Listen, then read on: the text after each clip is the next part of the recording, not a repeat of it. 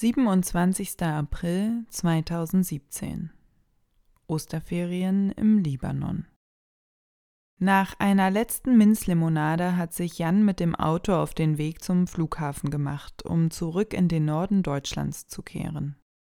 Zwei ereignisreiche Osterferienwochen liegen hinter mir. Mit meiner Rückkehr in den Beiruter Alltag endet nun auch die dreiwöchige Blockpause. In den Tagen vor Jans Ankunft bin ich vornehmlich mit einem kurzen Essay und einer Klausur für die Uni beschäftigt. Dazwischen liegt außerdem ein kurzer Ausflug in das Begegnungszentrum Dar es Salaam, in dem ich mich gemeinsam mit meinem Kommilitonen Clemens einen Tag lang der Betreuung von fünf Kindern widme. Unter Leitung der deutschen Gemeinde in Beirut findet dort ein Treffen der deutschen Pastoren statt, die in Gemeinden im Nahen Osten tätig sind. Für einen Tag übernehmen Maxi und Lydia die Kinderbespaßung, den zweiten Tag sind wir dran.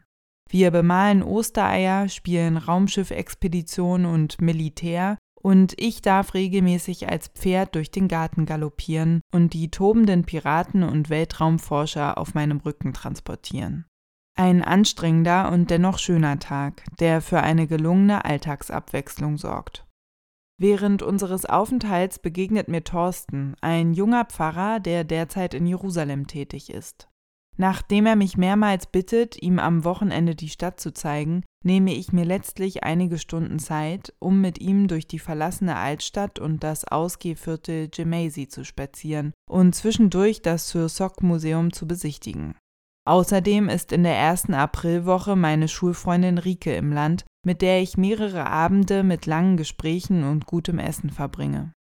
Bis endlich das Wiedersehen mit Jan ansteht, den ich zuletzt im Januar bei meinem Besuch in Deutschland gesehen hatte. Mit meinem großen roten Koffer, Wasserkocher und allerlei Krimskrams verlasse ich für zwei Wochen die Nest und ziehe zunächst in ein kleines Apartment im östlichen Stadtteil Ashrafir, in dem ich gemeinsam mit Jan unterkommen kann. In den ersten Tagen habe ich noch einige Uni-Angelegenheiten zu klären. Eine Klausur, Arabischunterricht und ein österlicher Gottesdienst im Rahmen der Hochschule stehen auf dem Programm, bevor wir Zeit finden, um Beirut zu verlassen und gemeinsam mit Maxi und ihren Freunden Lena und Arian das Land zu bereisen. So beginnt der Urlaub entspannt mit ein paar Spaziergängen durch die Stadt, mehreren Kinobesuchen und einem kleinen Ausflug in die Jeta-Grotte. Bereits am Wochenende steht der erste größere Ausflug an, der uns in die BK-Ebene nach Baalbek führt. Während Lydia und Maxi die Städte bereits auf einem früheren Ausflug besichtigt hatten, bietet sich mir das erste Mal Gelegenheit, die beeindruckenden Bauten zu bestaunen. Nachdem mein Vater bereits auf einer Busreise von Deutschland nach Jerusalem im Jahr 1962 einen Zwischenstopp in Baalbek einlegte, habe ich nun die Möglichkeit, eine seiner alten Fotografien am Originalschauplatz nachzustellen. In der Nacht zum Ostersonntag machen sich Lydia, ihr Freund Christian, Jan und ich auf den Weg durch Beirut, um einen orthodoxen Osternachtsgottesdienst ausfindig zu machen. Bei unserem Streifzug durch die Stadt soll sich allerdings herausstellen, dass lediglich die maronitischen Kirchen einen Mitternachtsgottesdienst anbieten. Also lassen wir uns nach mehreren Versuchen letztlich in der großen maronitischen St. George Kirche nieder, um die Prozession zu beobachten.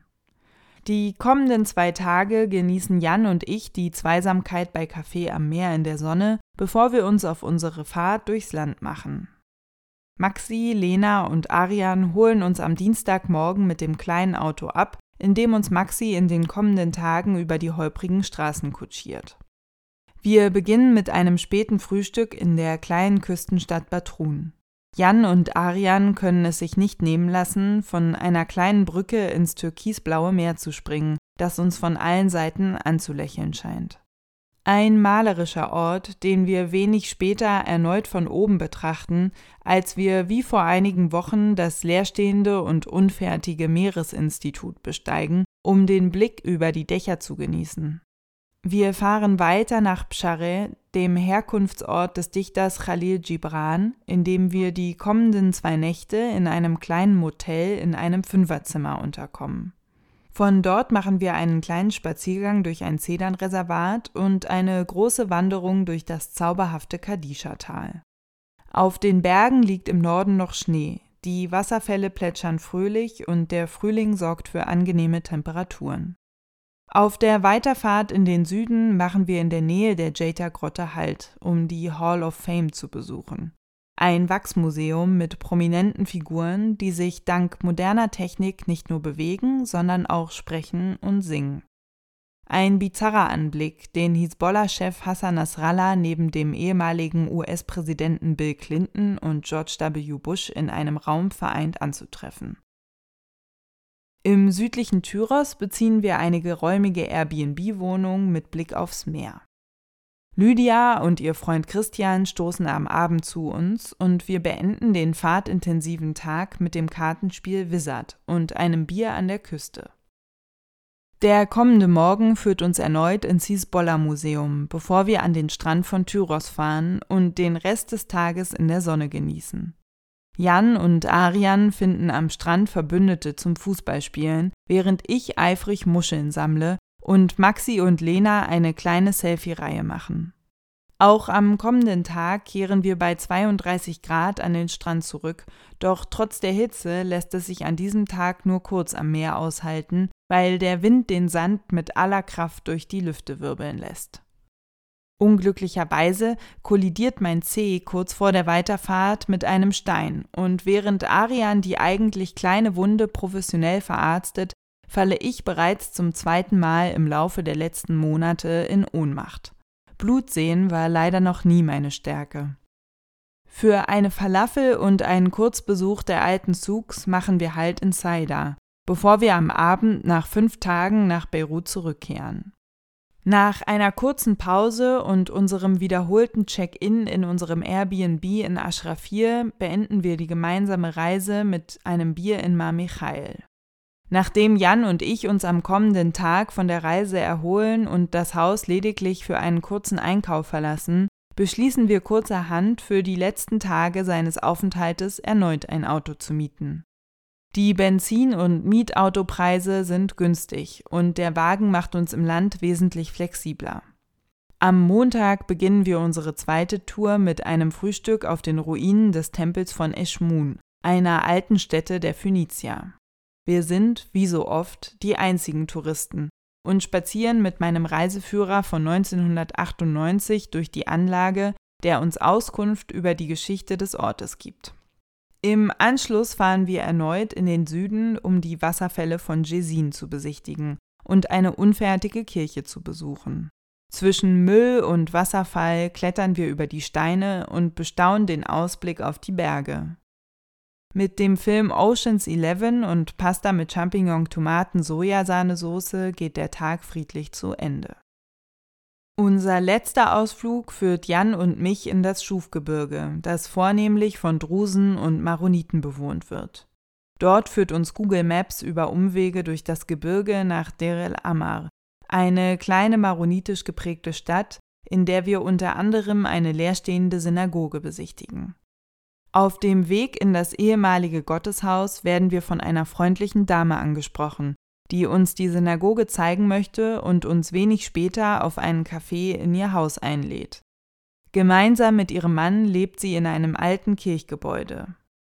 Als wir das Gebäude betreten, treffen wir auf eine weitere Reisegruppe junger Tänzer, die ebenfalls von dem freundlichen Paar eingeladen wurden. Eine gute Gelegenheit, ein wenig Arabisch zu hören und zu sprechen und außerdem selbstgemachtes Rosenwasser und Apfelsaft aus der hauseigenen Produktion zu erwerben.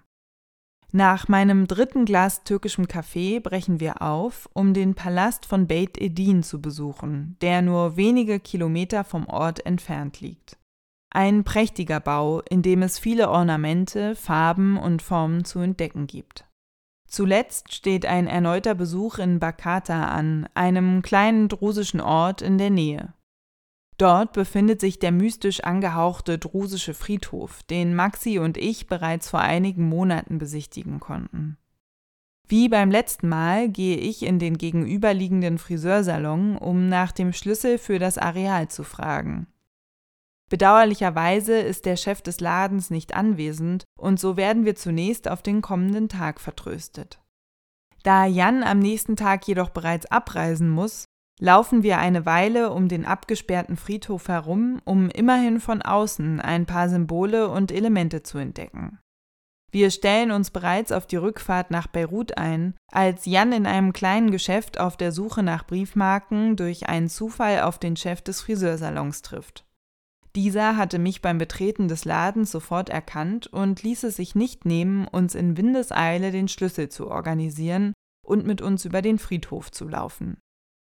Jan war von der Symbolik und dem mystischen Grundkonzept der Anlage beeindruckt, und so wurde der letztlich überraschende Besuch wohl zu einem kleinen finalen Highlight.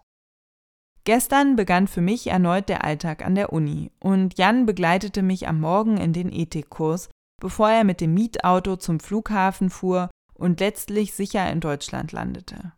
Eigentlich war der Plan, meinen Blog bereits gestern fertig zu schreiben, Allerdings kam mir ein Besuch mit Lydia im Emergency Room dazwischen, die aufgrund einer verschleppten Blasenentzündung letztlich für einige Stunden mit Antibiotika am Tropf hing. Jetzt scheint es aber glücklicherweise wieder bergauf zu gehen. Der heutige Morgen begann mit dem üblichen Arab-Israeli-Konfliktseminar an der AUB und mit einem unüblichen Gast. Der deutsche Botschafter des Libanons war anwesend, um einen Abriss über die politische Haltung Deutschlands gegenüber Israel und Palästina zu geben. Eine spannende Abwechslung zum gängigen Unterricht. Bedauerlicherweise findet in der kommenden Woche bereits die letzte Sitzung des Seminars statt. Nur noch wenige Wochen liegen zwischen mir und meiner Rückkehr und noch immer ist einigermaßen unklar, wo es mich im Anschluss hinführen wird. In den nächsten Wochen werde ich mich neben dem Arabischunterricht vor allem mit einer Hausarbeit im Ethikseminar befassen. Das Thema steht noch nicht fest. Mittlerweile habe ich aber immerhin eine gute Idee. Ich freue mich auf die letzten Wochen im libanesischen Alltag und werde von Tag zu Tag gespannter auf meine noch ungewisse Zukunft in Deutschland.